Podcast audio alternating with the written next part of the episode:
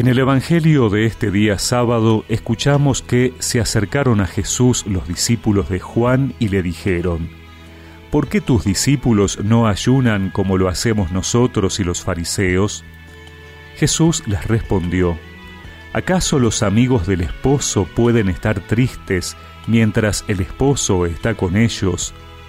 Llegará el momento en que el esposo les será quitado y entonces ayunarán. Nadie usa un pedazo de género nuevo para remendar un vestido viejo, porque el pedazo añadido tira del vestido y la rotura se hace más grande.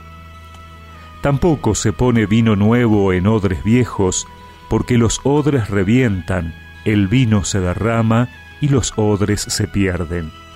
No, el vino nuevo se pone en odres nuevos, y así ambos se conservan.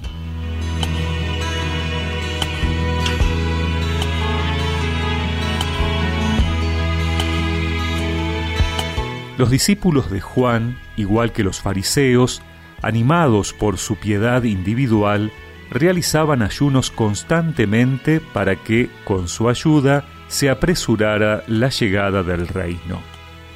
En medio de la fidelidad a las prácticas de mortificación externa, los discípulos de Juan se encuentran con una fuerte controversia. ¿Por qué los discípulos de Jesús no ayunan? Corren de inmediato a preguntarle a Jesús, pero pareciera que él está convencido que el problema no está en la discusión planteada por los seguidores de Juan. El problema de fondo no es el ayuno en sí, sino la novedad en la forma de vida que Jesús está inaugurando. Jesús no hace una abolición del ayuno, de hecho lo seguimos practicando, pero les muestra que si el ayuno es para preparar y anticipar la venida del Mesías, en ese momento no resulta necesario porque el Mesías está con ellos.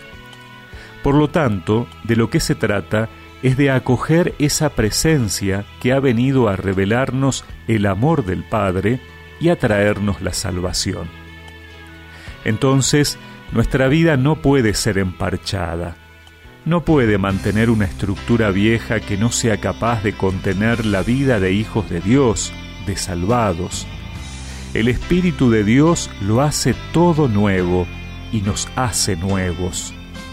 Necesitamos siempre pedir y dejar que ese espíritu nos transforme, nos quite el miedo a lo nuevo y nos llene de la alegría del Dios con nosotros.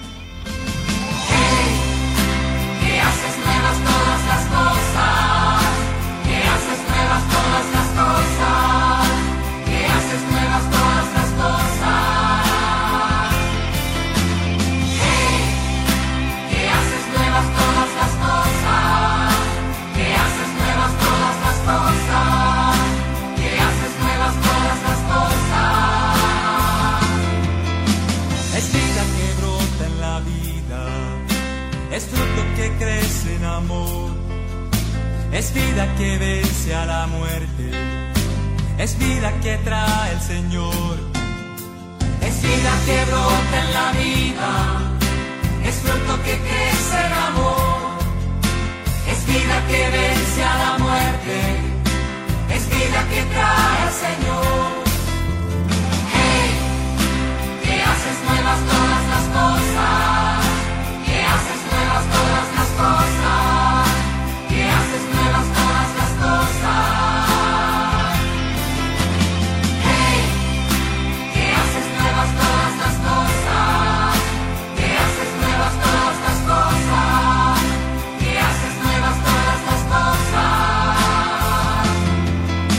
y recemos juntos esta oración.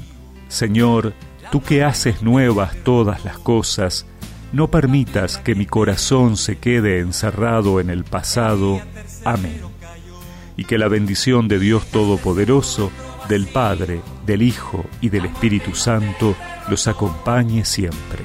La piedra que te detenía, el día